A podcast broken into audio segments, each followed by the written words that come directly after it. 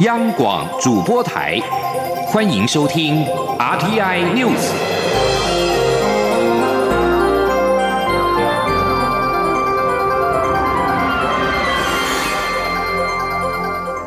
听众朋友您好，欢迎收听这节央广主播台提供给您的 RTN News，我是张顺祥。文化部长郑丽君二十二号出席资深艺人春节参会时，遭到资深艺人郑慧中掌果。郑慧中对外表示，是因为不满文化部处理中正纪念堂转型去讲话。文化部稍后发布声明表示，对于郑慧中女士对中正纪念堂转型有所误解，表示遗憾。文化部长郑丽君表示，中正纪念堂转型不该简化为去讲话，而是在民主化。相关的转型方案也在讨论当中，欢迎各界共同参与对话，透过民主程序表达主张。郑丽君表示，中正纪念堂转型不应该简化为去讲话，而是在民主化。欢迎关注转型正义议题的朋友参观历经两次。政党轮替筹备，普于去年成立的国家人权博物馆，认识台湾人权遭受国家暴力伤害的历史，真诚理解时代的伤痕。这些遭受国家暴力对待的受难者，其实不分族群、不分统独、不分左右。这段历史不只是受难者的个人受难历史，更是生活在这块土地上的所有人都需要共同面对的课题。郑丽君也在脸书上发表声明，表示台湾社会有各种自由多元的声音。我们期待彼此都能够对话跟讨论，但万万不该以暴力形式表达意见。他个人受辱事小，但台湾得来不易的民主不容受到伤害。蔡英文总统则在脸书表示，他看到影片之后打了电话给郑丽君，表示关心跟慰问总统，并且呼吁台湾社会要保持冷静，对任何议题都应该理性讨论，不要助长暴力行为。总统并且指出，同样的行为如果发生在威权时代，会是什么结果呢？这个问题的答案，正是我们应该珍惜民主的理由。行政院长苏贞昌跟副院长陈其迈第一时间得知此事之后，分别亲自致电关切郑丽君。行政院严厉的谴责暴力，并且呼吁各界讨论公共议题的时候要保持理性。央广记者刘品熙的采访报道：文化部长郑丽君二十二号出席资深艺人春节参会时，意外遭资深艺人郑慧中以不满推动废除中正纪念堂与去讲话为由，当众打了一巴掌。对此，行政院发言人格拉斯尤塔卡表示，行政院长苏贞昌与副院长陈其迈在第一时间得知此事后，分别亲自致电郑丽君，表达心疼不舍之意。克拉斯尤塔卡表示，任何人在民主自由的台湾都可以自由表达自己对公共议题的意见。对于郑丽君在关怀支持艺人的参会场合遭到羞辱式的袭击，行政院表达严厉谴责。不论事发的动机为何，打人就是不对。他说，行政院也要在这边再次的严厉的谴责暴力行为。我们呼吁社会各界，我们在讨论很多公共议题的时候，要保持理性。任何人在民主自由的台湾都可以自由的表达各位的意见，但是打人就是不对。对于任何的事情有不同的看法，都不可以以暴力相待。对于是否会加强郑丽君的维安，格拉斯尤塔卡表示，关于部会首长的维安已经有一套制度，是否需要因为这起个案而特别强化部长的维安数量与强度，仍有待讨论。至于此事是否会改变政府推动去讲话等转型工作的做法，格拉斯尤塔卡表示。转型正义在台湾是一个讨论已久的严肃课题，需要更多讨论，达成共识。他相信文化部会在执掌范围内妥善征询各界的意见后，做最好的处置。杨广记者刘聘熙在台北的采访报道。对此，民进党主席卓荣泰在脸书发文谴责暴力。卓荣泰说：“部长被呼巴掌，这是什么文化呢？我谴责暴力，其余免讲。”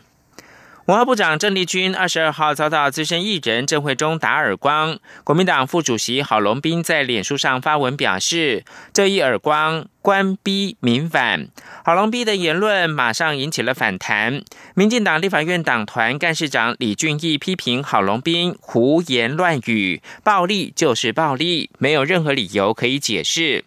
郝龙斌则说，民进党一连串的文化刨根洗脑、去中国化、数典忘祖，更是思想上的暴力霸凌。另外，农委会的主委陈吉仲则是在凌晨脸书表示，如今台湾可以成为一个任何人都能够自由表达意见的国度，正是因为有无数的前辈努力争取的成果，这才是真正的前人种树，后人乘凉。艺人郑慧中因为不满文化部长郑丽君推动废除中正纪念堂去讲话，公然出手掌果郑丽君。负责推动中正纪念堂转型的促转会发言人叶红玲表示，中正纪念堂的转型不应该简化成为去讲话，而是整个社会应该如何看待历史问题，更不应该靠打人来解决。台湾戒严以来首场示威游行桥头事件，被誉为是追求自由的滩头堡。今年适逢桥头事件四十周年，学者认为桥头事件是第一个突破戒严时代台湾人心里的自我设限，并透过街头直接展现民意的行动，意义非凡。台湾今天的自由民主得来不易，当代的年轻人。都要有确保巩固民主体制的意识跟义务。台湾的民主应该要转大人。央广记者刘玉秋的报道。发生在一九七九年一月的高雄桥头事件，是戒严令下第一次的示威游行。导因于一九七九年一月二十一号，于登发、于瑞妍父子同一天先后被捕，且都被冠上涉嫌参与匪谍吴泰安叛乱的罪名。前桃园县长徐信良等三十多名党外人士认为，于登发父子被捕是政治迫害，于是决定在于家的桥头家乡展开戒严时期第一次公开的抗议示威游行，表达不满。而桥头事件因此被誉为是。追求自由的滩头堡，也是最足以和同年十二月十号发生的美丽岛事件相提并论的重大事件。台大历史学系教授陈翠莲二十二号受访时表示，自由在现代就像空气一般，但在当年戒严的时代下，表达意见却要有牺牲的心理准备。桥头事件就是挑战威权体制所跨出的一大步。陈翠莲说。当代的年轻人应多了解桥头事件的这段历史，因为民主自由的生活形态得来不易。如何确保民主得以继续，让下一代在有人性的环境自由成长，是当代非常重要的课题。如何确保或是巩固我们的民主体制？那这需要有更多人哈愿意付出来护卫这样子的生活方式。中央研究院台湾史研究所副研究员吴瑞仁也说，桥头事件的示威规模虽然不算大，但却意义非凡。现代的年轻人可以走上街头陈抗，都是来自于当年桥头事件中民主前辈的努力。那桥头事实上是第一次突破的那个街头示威，就是在美丽岛，在美丽岛之前的一次哈，也是非常重要的一个，已经可以说是象征性的突破了。它等于是突破了台湾人的心理上的自我的那个，就是心理上的自我设限嘛。事实上，在台湾民主运动上，开创了就是透过街头、透过民意展现的这种行动，对象征意义非常大。不过，胡瑞仁也说。这个世代的年轻人把自由人权当空气一样呼吸，但教育上却没有充分表达台湾是如何走过那段艰辛岁月所建立的民主。虽然这象征的是一种进步，不再需要用悲情的态度去面对自由人权，但也隐藏了危险性，反而容易忘记民主本身并非天经地义，更不会自动巩固。吴瑞仁呼吁台湾的民主要转大人，要变成成熟的民主。他强调，民主是公共财，现代人享有民主自由的权利时，更要有永远延续这份公共财的义务与责任以及意识。公民若没有巩固、深化民主价值的责任与意识，在内部与外部的影响下，民主容易倒退甚至崩溃。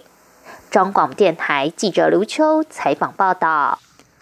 针对驻日人事异动引发的讨论，外交部在二十二号强力的回击部分媒体的臆测跟不实报道，驳斥相关内容是意图要撕裂外交团队。外交部呼吁各界要明智理性的体认台湾的外交处境，给予外交团队强有力的支持。王兆坤的报道：外交部近期涉日业务人事异动，引起部分媒体质疑。外交部发言人李宪章在回应时直指相关报道是在刻意制造矛盾。李宪章表示，台湾国际处境艰难，外交工作需要不分党派的支持以及外交团队的密切合作，呼吁社会各界明智理性，体认台湾面临的外交处境，给予外交团队强而有力的支持。他说：“携手合作，全力推动各项外交工作都已经来不及了。”可是，却还有一些媒体针对国安高层跟驻日谢大使的工作关系进行不实的报道，意图撕裂外交团队，实在是不可取的事情。根据了解，外交部这一串人事异动，是先从驻横滨分处处长陈志宏届龄退休开始，已核定由台日协会秘书长张淑玲担任，而张淑玲外派后的秘书长遗缺，决定由驻日副代表郭仲熙回台接手。因此，驻日副代表一职，几经考量后，伤情已经退休的蔡明耀出任。换句话说，这一波职务更换的联动，不是始自于高层要派个副代表去对付驻日代表。此外，媒体报道指蔡明耀的人事令于十八号发布，事实上，蔡明耀是政务公使，任用命令并非来自外交部，发布日期也早于十八号。中央广播电台记者王兆坤台北采访报道。日本的福岛核灾爆发迄今将满八周年，国际环保组织绿色和平二十二号上午同步在德国、日本、韩国跟台湾的办公室发布了福岛核污水现况，指控东京电力公司计划将福岛第一核电厂七十五万吨超过排放入海安全标准的辐射污水排入到太平洋，因此强烈要求东京电力公司放弃这项计划。记者杨仁祥、吴丽君的采访报道：日本福岛第一核电厂自二零一一年遭三一一海啸袭击，引发一连连串核灾事故，迄今将满八年。绿色和平台湾办公室也在二十二号与德国、日本及韩国办公室同步发布东京电力公司辐射污水危机报告，指控福岛第一核电厂截至去年十二月十三号为止，仍有一百一十一万吨的辐射污水。并且每天还有一百五十吨地下水流进反应炉中。由于东京电力公司已在去年九月月坦诚，经过处理并存放于储存桶的八十九万吨污水中有七十五万吨的放射性物质浓度无法降到法规容许的海水排放标准，而且其中六万五千吨的铯九十浓度更超出安全标准百倍。但是东京电力公司。却因为财务问题，计划在二零二零年前以最便宜的方式将这批污水倒入太平洋。为此，绿色和平强烈要求东京电力公司放弃这项计划。绿色和平台湾办公室能源专案经理李志安说：“现在在。”东京电力公司的这个福岛第一核电厂里面呢，有超过一百万吨的辐射污水，里面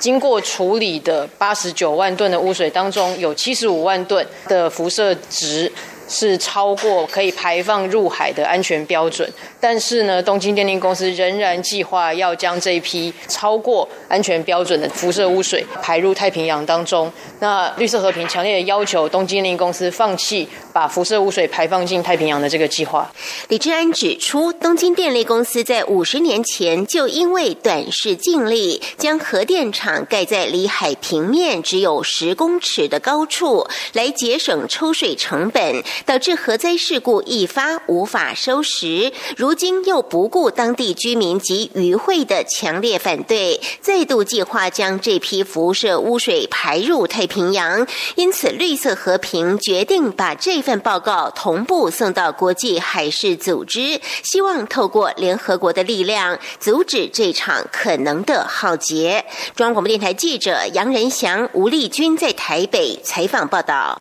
同样跟日本有关的是，俄罗斯总统普廷跟日本首相安倍晋三二十二号没有能够就千叶群岛的争议达成协议。这项争议让双方长久以来没有能够签署和平的条约，正式结束二次世界大战。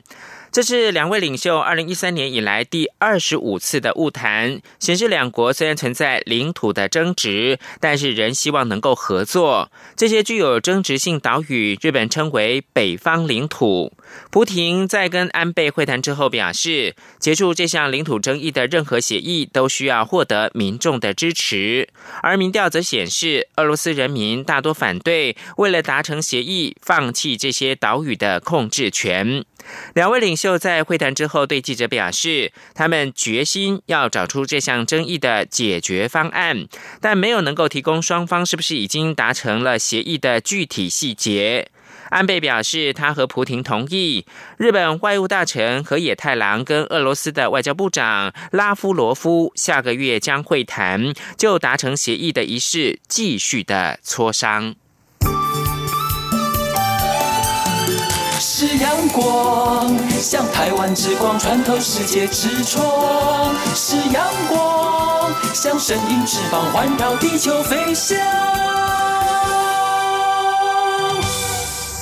现在是台湾时间清晨的六点四十六分，又过了三十二秒。我是张顺祥，继续提供新闻。针对报道传出，白宫已经取消中国国务院副总理刘鹤月底原定的访美行程。白宫经济顾问科德洛二十二号断然否认这项报道。金融时报跟 CNBC 稍早前的这项报道，导致美国股市走跌。但科德洛告诉 CNBC，这项报道不实。在此同时，美国国务卿蓬佩奥二十二号也在对瑞士达佛斯论坛发表演说的时候，对美中即将举行的贸易会谈能够获致好结果表达乐观，并且表示美中这两个超级强国间的冲突可以避免。蓬佩奥并没有前往瑞士出席会议，而是透过影片发表谈话。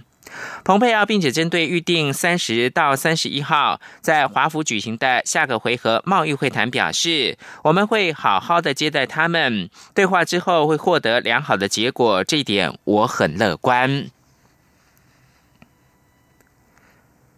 香港英文媒体《南华早报》报道。华为轮值董事长梁华二十二号在世界经济论坛的场边告诉媒体，针对财务长孟晚舟被指违反美国对伊朗禁令一事，华为将采取速战速决的解套方式。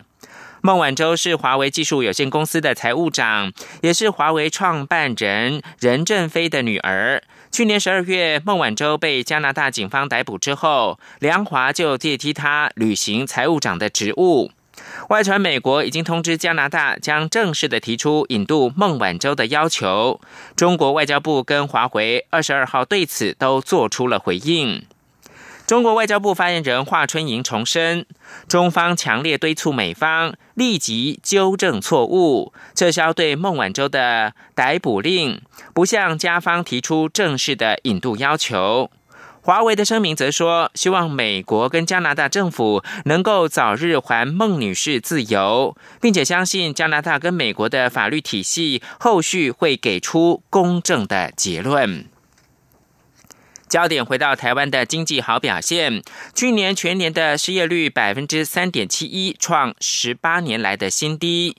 行政院主计总处公布，去年十二月的失业率是百分之三点六六，创十八年来同月的新低；而全年的失业率平均是百分之三点七一，年降零点零五个百分点，也是创十八年来新低。主计总处认为，目前的就业人数增加，失业人数减少，劳动市场呈现的是稳定的状态。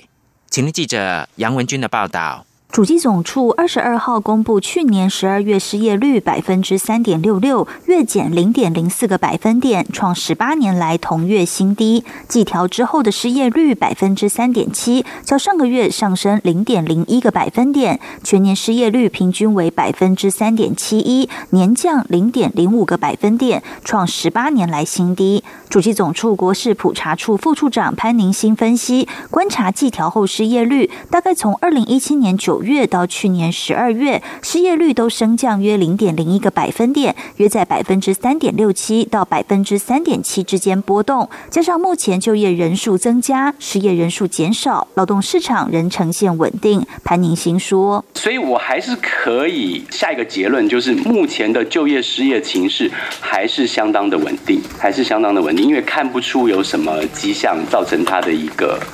一个震荡或者是波动。另外，主机总处也公布去年各县市失业率的情况。台东县、花莲县百分之三点五最低，桃园市、宜兰县、台南市百分之三点八最高。潘尼新指出，由于台湾幅员不大，跨县市工作普遍，加上各县市失业率差距小，难以评论原因。中央广播电台记者杨文君台北采访报道。高丽菜被称为是蔬菜之母，价高的时候奇货可居，但崩盘的时候却弃如敝屣，价格波动相当大。尽管去年九月农委会曾经透过种苗销售量预警今年的高丽菜种植会有过量危机，但是仍然没有办法抑制农民的抢种。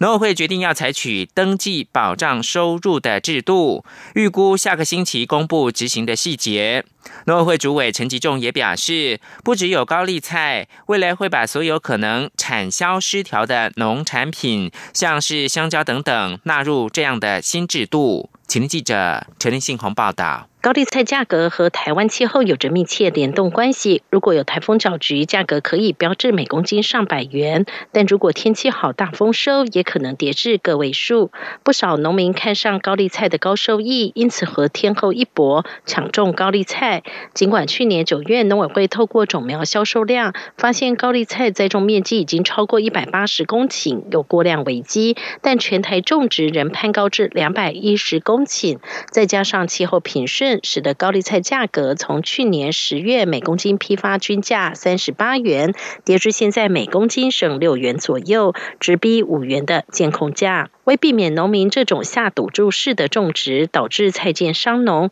农委会决定对高丽菜实施登记保障收入制度。尽管农委会下周才会公布执行细节，不过农委会主委陈吉仲二十二号也先透露，登记保障收入制度也是类似农业保险的一种，只是农民未缴保费。不过农委会将透过和种苗业者的合作，全面监控销售出的高丽菜种苗数量，并提供农民掌握。陈吉仲说：“以前是跟种苗业者得到的资讯是所谓的农民已经预计要种的种苗，我们现在是往前推一个月，确认农民跟种苗业者要订单的时候，我们那个资讯就掌握，所以我们等同让整个资讯提早一个月。这第一个预警系统的改进，第二个我们是要让整个预警的系统，让所有的农民种植高丽菜的农民可以来获得，这是第二个。”强化的这个部分。陈吉仲也表示，要掌握这些资讯，前提是农民必须先登记，才能保证一定的收入。如果登记后价格仍下跌，农委会会用至少每公斤六元的价格收购，这已经比生产成本还要高，可以确保农民的收益。至于高丽菜，只是其中一项，未来只要是可能产销失调的农产品，像是香蕉等，农委会都会纳入这样的新制。中央广播电台记者陈林信鸿报道：原治大学师生团队发表具有高速辨识能力的脸部识别系统，只要一张照片，让电脑截取脸部六十八个特征点，往后不到一秒钟就能够进行有效的辨识。这个系统可以用在教室的点名，或者是。老人活动参与研发团队也将跟桃园的国小来合作，未来学童在放学之后是哪位家长接走，都能够透过这个系统来掌握，确保孩童的安全。请记者陈国伟的报道。把关校园安全，原治大学工业工程与管理学系研究所师生团队研发新型脸部辨识系统。从四川成都来台就学的博士生李毅表示，开发这套系统原本是用来掌握学校实验室的人员进出，但其实也适用于教室点名。老师只要对全体学生拍张照，系统就能列出到课名单，以及分辨出谁是来旁听或是帮同学接受点名的人。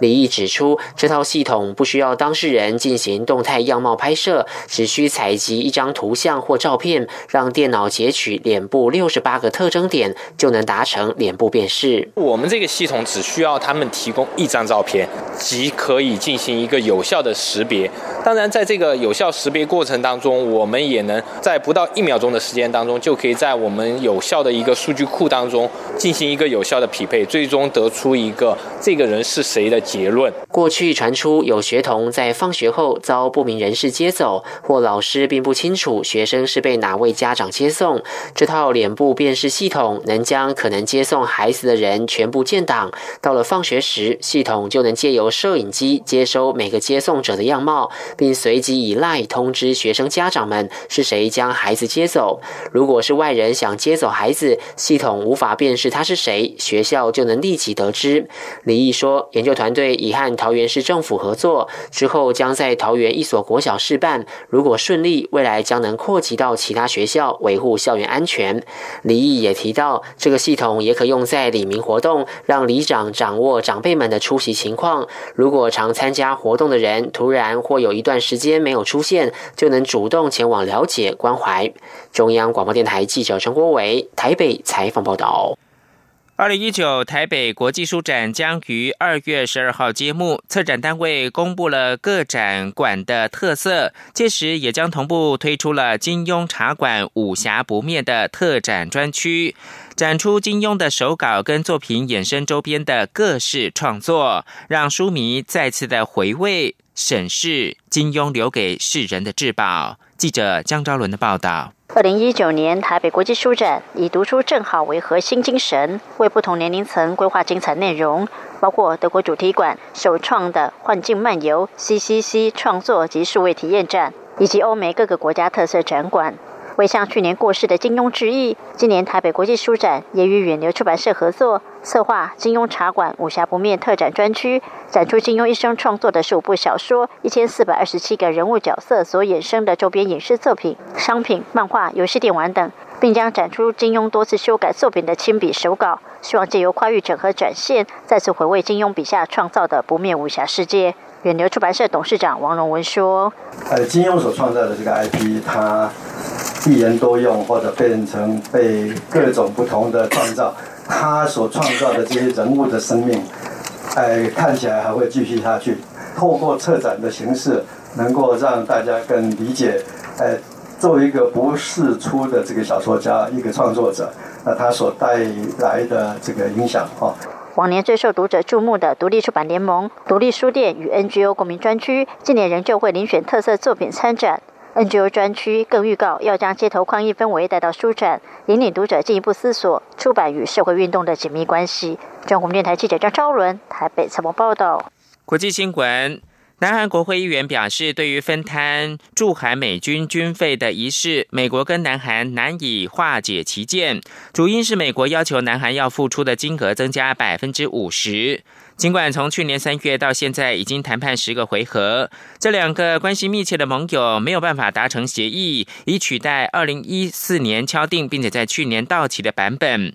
美军已经警告在美军基地内工作的南韩雇员，如果没有办法达成协议，从四月中旬开始，他们可能得休假。最后看到的是《华尔街日报》引述知情人士报道说，红海集团考虑在印度组装 iPhone，此举有望在美中贸易跟科技摩擦加剧之际，减少苹果公司对中国的依赖，并且提振 iPhone 在印度的买气。报道表示，苹果采用委外生产的模式，加上营收来源倚重中国，在美中贸易跟地缘政治对立加剧的情况之下，这家科技大涨格外的脆弱。以上新闻由张顺祥编辑播报。